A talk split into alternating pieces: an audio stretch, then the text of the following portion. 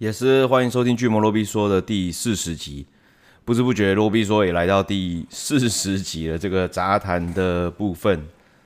那这集呢，来聊一聊天堂，因为最近在玩天堂 W，然后发现有一些呃观众、实况的观众或是可能听众，呃，没有接触过天堂。就最早的天堂啦，那因为天堂 W 它是号称最后一款天堂了，因为中间出了好多嘛，什么天 M 啊、天二、天二 M、天堂 R 什么鬼的，都一大堆。那这个 W 呢，它主打就是说全球统一伺服器啦，也就是说你会在伺服器上面遇到其他国家的人。不过说是其他国家啦，我自己就是这段时间玩下来，我看就是只有台湾人跟韩国人而已。可能有少数中国人吧，我猜，但是也不多。那日本啊、俄罗斯啊，很少很少。先来聊一下这个以前的天堂好了。以前天堂在台湾上的时候，可以说非常的红了。没有没有玩天堂的人，应该也有听过，因为那个时候，嗯，可以选择的网络游戏不多啦。它在台湾的时候是两千年的时候，呃，上上市的。其实它在更前面，就是在确认上市一点零之前，就已经有在铺，嗯，类似试玩跟试营运的版本，而且还维持蛮久一段时间的。那我自己在玩的时候，其实就是那个最早的那个版本。那个时候通常它会把游戏的安装档，对，就是光碟。现在可能都比较难想象那个游戏还要。网络游戏还要光碟，但是那个时候因为网络速度，呃，应该说 ADSL 可能才刚出来一段时间吧，没到很普及，就是有人家里还在用 56K 的数据机，大概是那个年代，所以你要去下载游戏这件事情基本上是不可行的。虽然游戏才几百 MB，但是对 56K 来讲实在是太困难了。就算你是 ADSL，也是不下载个一两天是不可能的。所以呢，大家比较方便，都一定是用光碟来安装。那个时候天堂刚开始，然后它就是呃还在比较试营运阶段的时候，他们很聪明的，就是呃把这些光碟，原本这这些光碟可能要拿来卖，但是他们都没有要拿来卖，就是会在杂志啊、这个便利商店啊什么的就直接发。所以小孩子啊，比如说我那个时候，我那时候也才国中生呢、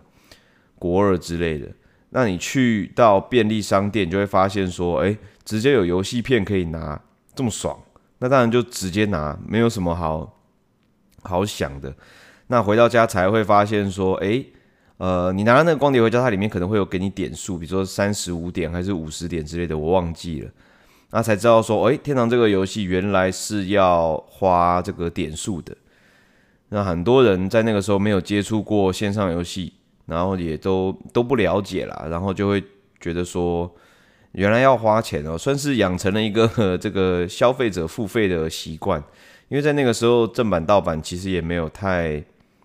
太多的这种正版的观念。那玩线上游戏。玩天堂，大家才发现说，哎、原来这个也是要花钱。不过，因为它游戏机制蛮有趣，而且这个 MMO 对很多人来讲是很新的那种体验，所以大家就哎、反而借由天堂学习了这个，呃，玩游戏就是要付月费啊，付时数、付点数啊，然后呢，搞不好买单机游戏就变得比较合理。虽然我觉得有点有点牵强啦，不过天堂的确是在台湾算是应该大部分人第一款的线上游戏啦。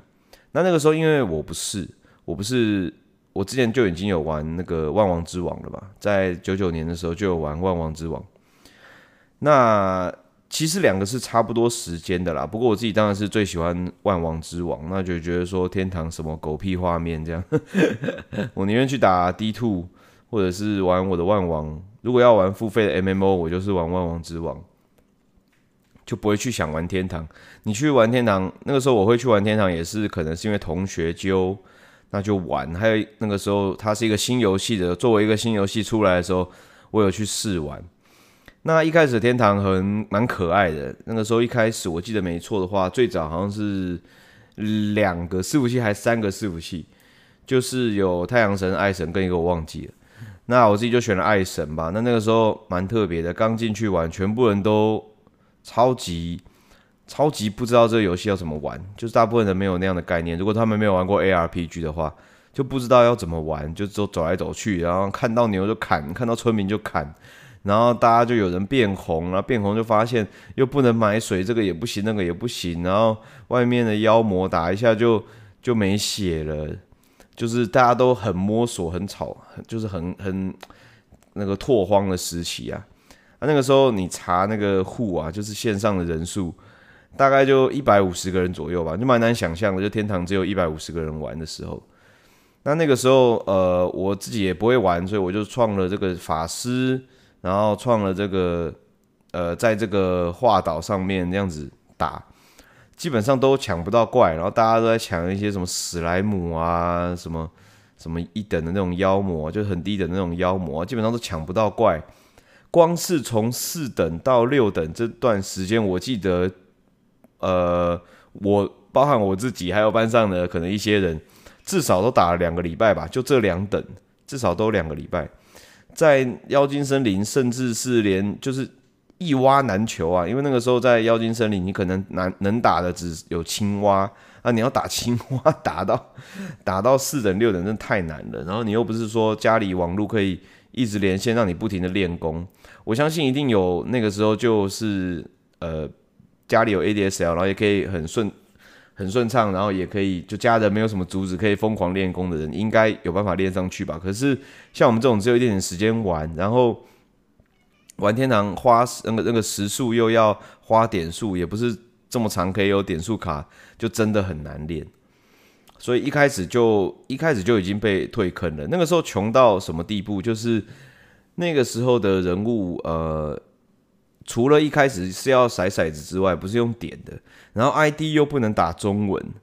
然后什么东西都超级麻烦。不过你在创角的时候，身上好像会给你蜡烛。然后跟什么匕首什么之类的，然后那时候大家就开始玩什么，你知道吗？因为那时候创人物删人物也不用什么倒数还是什么干嘛，大家就是创人物，然后把那个蜡烛偷偷丢在一个角落，然后再创一个新人物，把那个蜡烛买起来，拿捡起来，然后呢拿去卖掉，就赚个九块钱这样。然后大家就是一直用蜡烛在洗钱，就不知道就洗超久。然后妖精就是洗剑，因为创人物他好像会给你一百支剑之类的。然后因为都没剑嘛，也不知道哪里可以搞剑，那大家就是把那个剑都丢地上，然后开新的妖精再来捡，然后再把新的妖精身上的剑跟原本捡到的剑再丢一个地方，丢到那个腰身的那个小屋里面，有没有？某个角落这样藏起来，然后再开一个新的上去捡，捡到身上都很多件了之后，然后才开始练，真的是很白痴。而且那时候不不知道天堂是用那种 DND 的系统，就是呃防御比较像 AC，就是你打不中就是打不中。那那个时候不懂嘛，不懂的那个攻击判定会有打不中，所以大家就觉得说，哎，有怪就打。那通常都是打到，要么就是通通死光，不然就是箭都射光，那怪也不死。然后很多人就退坑了。总之一开始就非常的非常的痛苦了。然后随便打一个蘑菇。然后就呃失明了啊，失明了，然后就打打打打，然后哦打到一罐黑色药水，一喝一下继续失明，然后打到呃失明药水这种没错了吧？一喝下去还是失明，那想说我难道我一辈子都要这样子黑黑的这样子看不见怪了吗？然后就不知道怎么玩，很多人就是遇到很多这种很很好笑的状况，就你现在听会觉得说哦那些很白痴的，这个就是一些什么副装呃那个。debuff 啊，什么之类的，就是些很很好懂啊。可是，在那个年代，应该是没有接触过 MMO 的人很多，所以大家都不懂。那那个拓荒的感觉其实蛮有趣的。后来，呃，天堂我退坑了嘛，因为我还是跑回去玩那个 GKK，就是万王之王。但是，呃，上高中之后，那个时候是龙骨吧，龙骨版本。然后呢，就有同学他还是他就玩的非常的有这个。非常的有声有色啦，然后就是邀请我去玩，跟他一起玩，那我就啊就创一个新角，再重新跟他一起玩。然后那个时候伺服器好像在天神，然后呃他就是装备蛮好的，然后都会卖装备卖天币，然后就会有摩托车那种等级的玩家。然后他就会带我，然后那个时候召唤召唤书就是很贵很贵的东西，然后他也有召唤师，他也有肥师，然后他就可以哦，比如说帮我招肥，然后我就拿索坡那边砍，然后轻轻松松就上了十几等、二十等这样。后来就是也是加减练呐，一起玩呐、啊，然后我自己私下也玩一玩啊，网咖就偶尔去玩一玩，不过也是没有办法在家里。我自始至终就是家里就是管比较严，就没有办法在家里练功，所以没有办法长时间玩这种游戏的话，真的等级就会输的，然后就觉得就不好玩。所以我对天堂初代就是原始的这个回忆，其实大部分都是在这个蛮没有游戏体验的状况下的回忆啊。不过最高等大概也练到过三七三八吧，大概就是去网咖的时候练一练，然后呢，同学都会给我装。然后就会等于说算是有一个蛮好的起始，所以算是好练啊。但白手起家的时候真的是非常非常痛苦。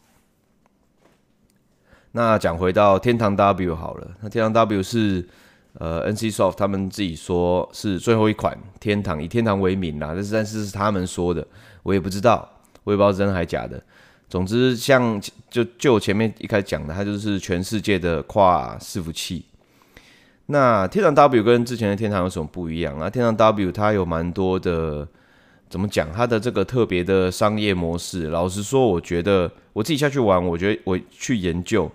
我觉得算是蛮独特的。在这个手游啊、网游，就是千篇一律的呃版型中，比如说中国制的呃手机 MMO，呃日本制的、韩国制的，其实他们都有一定的模板。但呃，天堂 W 它还算是保留了一些天堂之前的元素。那那些元素呢，对现在的玩家来说，其实真的是相对 hardcore，然后就是不知道在麻烦什么的。但为什么还是这么多人玩？我自己下去玩，我觉得不外乎天堂几个不外乎特点，就是第一个就是可以砍人嘛，第二个就是这个冲装的系统啊。虽然这个冲装系统现在好多游戏都有。但是天堂真的是不知道为什么，它真的做的就是会让大家觉得很想很想冲装跟做突破。应该说角色的差异性真的不大，那唯一的差别其实就是装备的好坏。所以大家在提升等级之余，能做的努力大概就是冲装。那冲装它又有这种运气的成分在，所以就是这个赌徒心态嘛，所以就会一直会很想去做。那先讲回来，天堂 W，天堂 W 它是手机，但是它也同时有出这个他们官方的电脑版。那说是说电脑版，那其实就是一个官方特别做过这个优化的模拟器。那有配合他们一个界面叫做 Purple。那 Purple 这个程式呢，它的用意蛮好的，也就是说它是一个通讯软体，它还可以开语音。它也可以，它就像 Line 一样，可以传个图片，传什么？那它是直接联动到游戏中的频道，也就是说呢，你在手机你你也可以下载这个 Purple，你在电脑也可以下载这个 Purple，即使你没有在游戏中，你没有开游戏，你一样可以接收到对话，比如说你的血盟的频道，呃，世界屏啊，交易屏啊，看大家聊天吵架这样。那 Purple 呢，跟游戏中的对话还有一个蛮特别的，这个也也算是他们颇有巧思，就是全部的东西都是可以即时翻译的，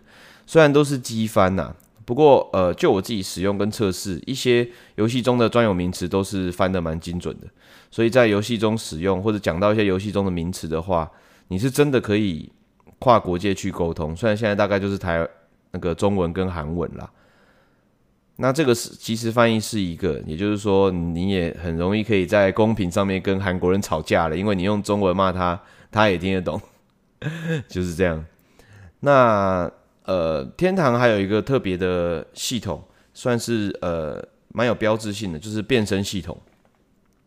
原主的这个原始的天堂呢，大家都知道全部的角色都长得一模一样，这是二 D 时代嘛，那你多画一只，你就是要多画很多连续图。所以他们不管你是穿什么铠甲，拿什么武器，基本上他就只有几个在换，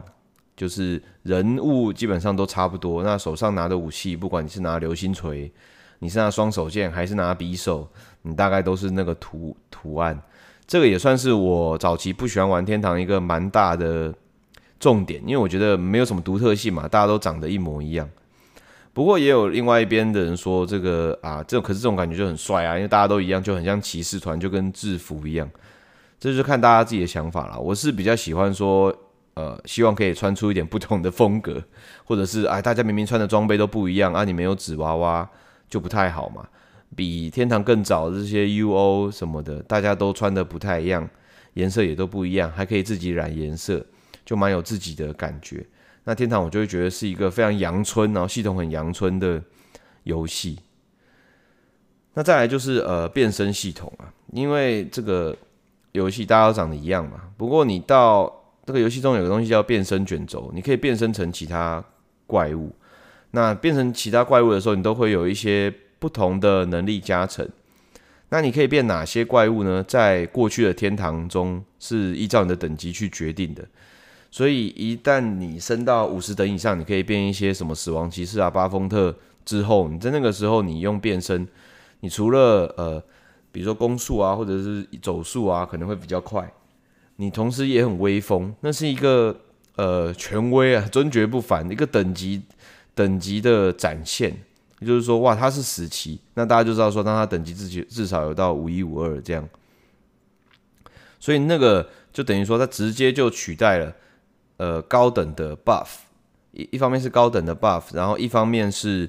呃，这个比如说现在手游会用的一些称号系统，比如说你是什么什么超神，你什么什么尊爵王者，那那些都是写的很明白，大家才会知道说，哦，这个尊爵王者他至少氪了十万，或者是哦，他是这个什么竞技场第一名，就是要靠那些称号才知道。不过现在看久了就有点俗，你知道。但是以前那种天堂那种系统，我会觉得不错。你可以变身变什么？因为你是这个法力嘛，你这个法术，你可以变到这边，代表说你的这个等级到了，那直接就显示出了。同时有了 buff 的系统，又有变身的系统，所以这个变身系统，我觉得算是在天堂这个游戏里面算是蛮重要的一个设计。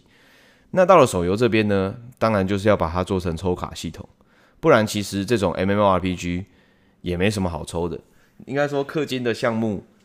呃，一定有嘛？什么经验加倍啦，什么武器卷啦，防爆卷啦，那什么挂网自动喝水啦，什么这种都可以拿来卖。不过，呃，抽卡对不对？抽角色、抽人物这种事情，对 MMO 来讲可能就比较难。那其他游戏还有一些可能会，比如说抽宠物，那那抽什么护卫啊，就越来越多了。但是你就会觉得啊，很白痴啊，我就自己角色想变强就好，我自己很棒就好。你又要抽宠物。啊，宠物很强的又搞不好很丑，然后又要抽什么呃仆人啊、队员啊什么的，都是这种什么神兽坐骑啊，都是这些，那我就觉得不酷。哎，天堂可以很顺理成章的，天堂 W 就很顺理成章就说，哎，我们就直接抽变身，没什么好说的。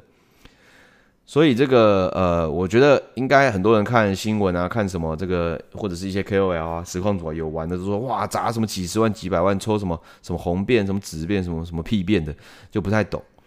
基本上他就是把变身可以变的怪物呢，依照稀有度去分了。那当然越高稀有度的就越难抽到。稀有度分别是白色、绿色、蓝色，然后红色，然后还有个紫色。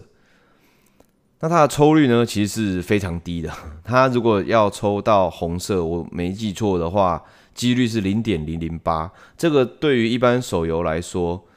呃，可能 SSRU 啊，都都比这个高很多啦。如果比这个还低的话，那好像有点太坑了。然后，嗯、它还有这个合成系统。当你就是抽到你第一次抽到，比如说 A 这张卡好了，你抽到 A 的时候，它会把它收入图鉴。当你再抽到 A 的时候，那那一张就会变多的。那你在选择变身的时候，只要是在你图鉴里面的，你都可以去选择去变身。也就是说，每一张卡片其实你有抽到一张就好了。那多的卡片怎么处理？多的卡片就是它可以用四张同稀有度的卡片去合成，但是你不要想那么简单，你会想说啊，那多抽就可以合满了嘛？它合成上去还是有几率的。也就是说，你有可能四张白的还还是合成一张白的。也不要说很有几率啦，应该说绝大部分的状况都是四张白的又合成一张白的，四张绿的又合成一张绿的，甚至再下去变成白的，就是说它要向上提升几率也是很低的。那这个变身呢，它会影响游戏中的能力非常非常多。在游戏里面，除了自己本身变身以外，还有你还会带一个魔法娃娃，就是所谓的宠物啦。那宠物它也是可以变身的，所以它一次会卖两种东西。宠物的变身，它可以是一些能力上的加成，最主要的大概就是经验加成。那经验加成就差很多了嘛，大家一样都挂一个小时，你的娃娃是高稀有度，我是低稀有度，那你练功速度就会比我快很多。娃娃还有其他的，比如说呃命中加成啊，然后帮你负重增加呀，那负重增加也蛮重要的。如果你负重不够，你水背的不够多，你可能在外面自动练功或挂网的时间就会下降。然后呢，负重超过一定的程度的话，你又不能回复生命，所以自自动回复生命啊，只能靠喝水，所以你就是又要更更麻烦，你就不能说睡觉爽爽挂，因为很多现在的手游 MMO 应该都是让你爽爽挂，大家就是去拼一个看谁挂的久，或者是谁先玩。那天堂 W 就会变成说，哎，你你去抽，你抽到的话，你就是直接赢在起跑点，会比人家快很多。那变身的高稀有度也是。变身的呃稀有度高，它可能还会加成你的命中，呃加成你的攻击，还有攻速。那命中、攻速、攻击这些都蛮重要，因为天堂 W 它还是沿用旧天堂的 DND 系统，也就是说你命中不够就是打不到，打不到那就等于没输出。那你防御呢不够高，你就是会被打到。那如果你防御撑到了一定程度呢，你就不会被打到。所以它就是一个很怎么说？呃，很一翻两瞪眼的数值，所以你真的跟到了一个程度，你就是可以挂在那边，你就是没什么好说的。当然，它还有很多细项的东西，比如说武器的攻速、跟命中、跟压制怪物，怪物压制你还是你压制怪物，这都是有蛮多的、蛮多的细项。它并不是说这么简单，就单纯的数字去跳，它还是有一些浮动。所以，嗯、这种高稀有度的这个抽，你真的抽到的话，其实你的角色就算是有点飞天了。那在他们直至他们下一次改版再新增更多的或者是更高稀有的度的东西以外，其实你可以不用氪金的。那其实你这样想一想，就会觉得说，比如说他们半年一次大改版，是多加了两次两个什么更高阶级的这种变身的话，其实你要想一下，在这么低。获取率的状况下，你的那个变身，你抽到一个比如说红色等级的变身的话，其实你可以使用的时间会很久啦。有些人甚至玩到退坑，可能就是一直在用同一张变身。所以比起一些比如说哦三个月改版就加一些新怪，又是新 meta，你就要常常去氪金去拿这一次的呃。比如说降临，这次的降临你要去抽，你可能也就要花个两三单啊。你可能抽到了，你拿到这一次的国家队 Meta 角了，那在下一次的改版，它可能又退到 Tier One，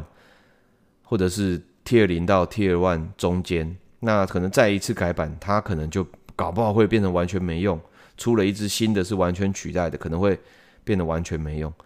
那天堂的话，这个的周期是相对长一点点啦，所以。真的要去抽的话，它的确也是比一般手游的 UR 卡还要更实用一些些。但是当然那个几率真的是太低了啦。你换算起来的话，在游戏里面你直接去买钻石的话，是一千多台币两千钻吧，好像是这样子。那你抽一次十抽还十一抽的话，就要一千两百钻。也就是说，你一单只能抽十一抽。这样，然后在这一个红变的获得率的状况下，你期望值是一千两百五十抽才会拿到一只红变，那就一换算下来，你真的期望值哦，你还不算你特别脸黑的话，大概都是要二十多万才会拿到一只红变。那这个对很多的手游来说，二十万其实已经算是大氪了。但是在天堂里面，二十万可能还算是微氪。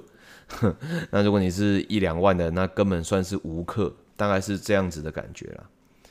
那天堂它这一次 W 里面，哦，我不知道其他他们之前什么天二 M、天 M 应该也是有差不多的系统。不过我就是就我玩的天堂 W 去讲，它里面还有一个交易所。那交易所就是很简单，你可以把打到的装备，你可以丢上去卖。那它装备有分这种刻印的跟无刻印的。那反正有一种就是不能卖的，有一种就是可以卖。